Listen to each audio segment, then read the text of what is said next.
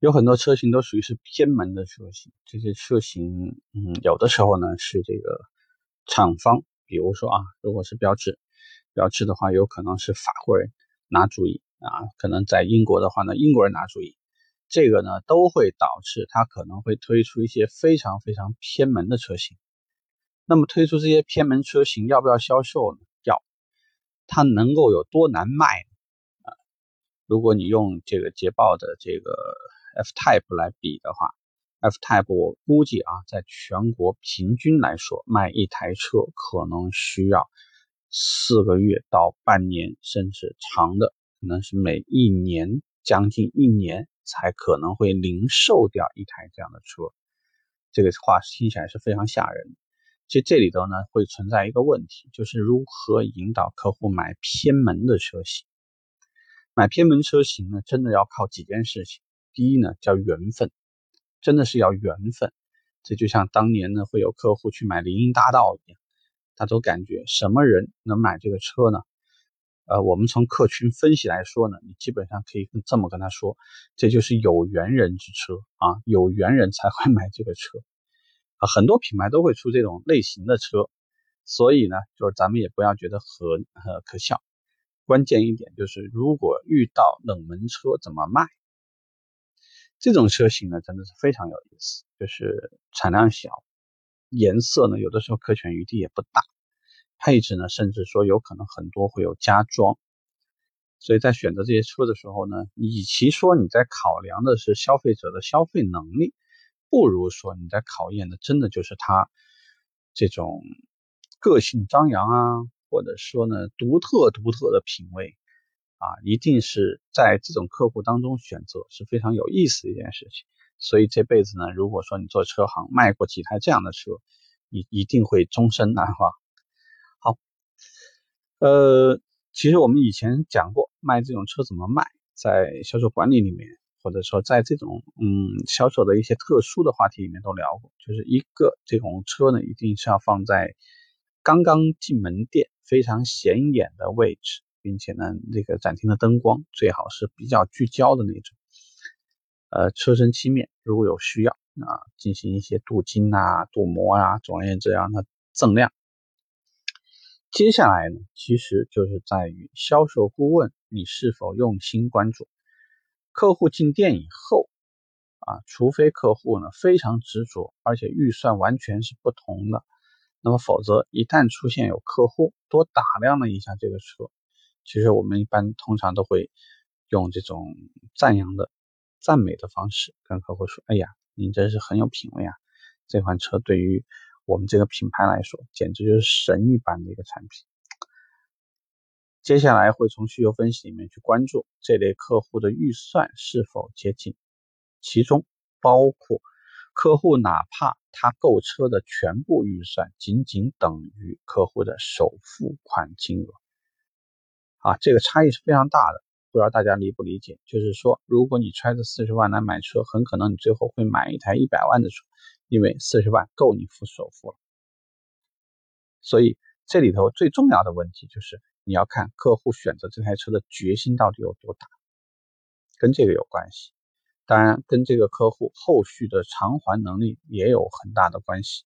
但主要一点就是原本这个客户对于一台车的定位是如何的。越偏的车型，其实它很挑人。比如说一台车，如果它属于是那种小体型的车，我相信你去选择刻意的选择一个大块头的，本身就是对于我们选择当中很大的一个误差。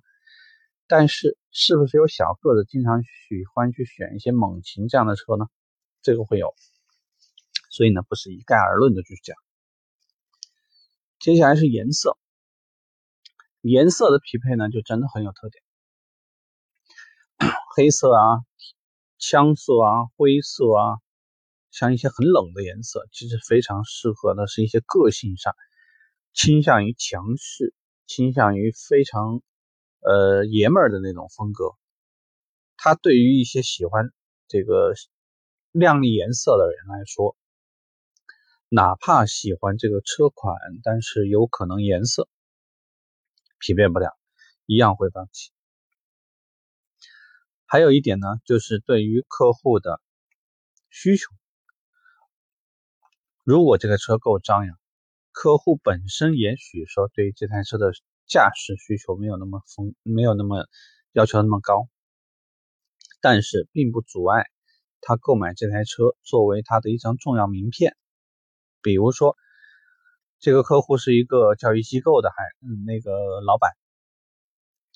这台车对他来讲可能过于张扬，并不喜欢。但是，我们在这个销售顾问在引导的时候，可能就会告诉客户：那您看啊，如果是我们在当地的报纸上做一期广告，大概要多少钱呢？可能五万块，只会有一天被别人注意到，而且没有人会记住你。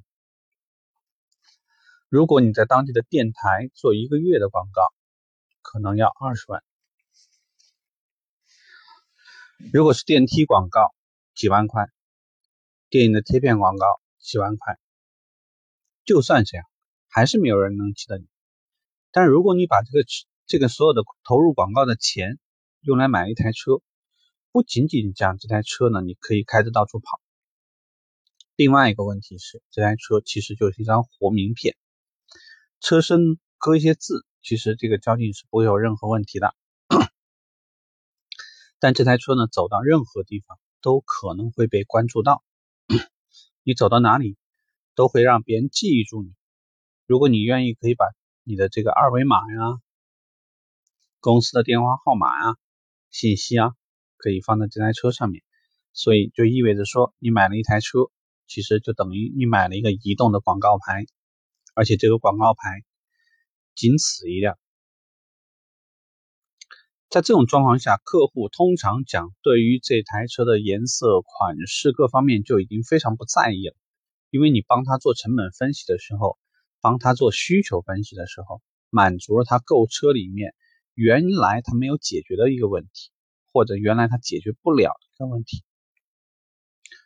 客户的抗拒呢，往往会变得比较小，而对于一些喜欢这个朝秦暮蜀、特别喜欢换车的客户而言，你更多的就会强调这台车可能在华南区、华中区都只有这一两台。既然说你随时有可能换车，既然说你是个这么冲动的人，为什么不冲动的选择一台原本看上去谁都知道一般的人不会买的车呢？这个就是你的个性啊！这台车就是为你这种人准备的。也很有可能就会让一些客户放弃他原来选择的一个较为中庸、满街跑的车，最后选择了你的车。所以，任何物品都可以找到客户。最重要的一件事情就是你有没有把话说到客户的心里头，你有没有把你的产品最大的价值呈现给一个客户。千万不要认为卖一台车是一件很容易的事情，因为。它不仅仅有它的显性的功能，并且有非常多的隐性的价值，隐性的一些给到客户的利益。对于客户而言，有些人已经一眼就能辨识这台车能给自己带来什么，但是有些客户即使这台车用到废，都没有搞清楚这台车有什么功能，或者能给他带来什么帮助。一部分的原因是因为。客户只是把它当做了一个，呃，炫耀自己财富的工具。其实不仅不会使用它，而且呢，也没有很好的利用它，帮助自己呈现应有的个性或者是价值或者是什么其他的，只是一个摆设而已。即使这样，就好像一个人完全不懂画，但是卖画的人告诉他一句话，就是你把这幅画放在你的大客厅里面。那么所有的人都会认为你是这个世界上最最懂得审美的人，这可能就够了。所以大家呢，不要疯狂的去强调一台车在性能配置上如何好的表现，尤其是往豪华品牌走，客户最终最容易认同的往往是它的附加属性。而且我相信，尤其在卖冷门车型、冷门颜色的时候呢，这一点尤其重要。希望我们聊完以后。你会有一些感触，或者是会有一些启发，那这样就最好了。拜拜。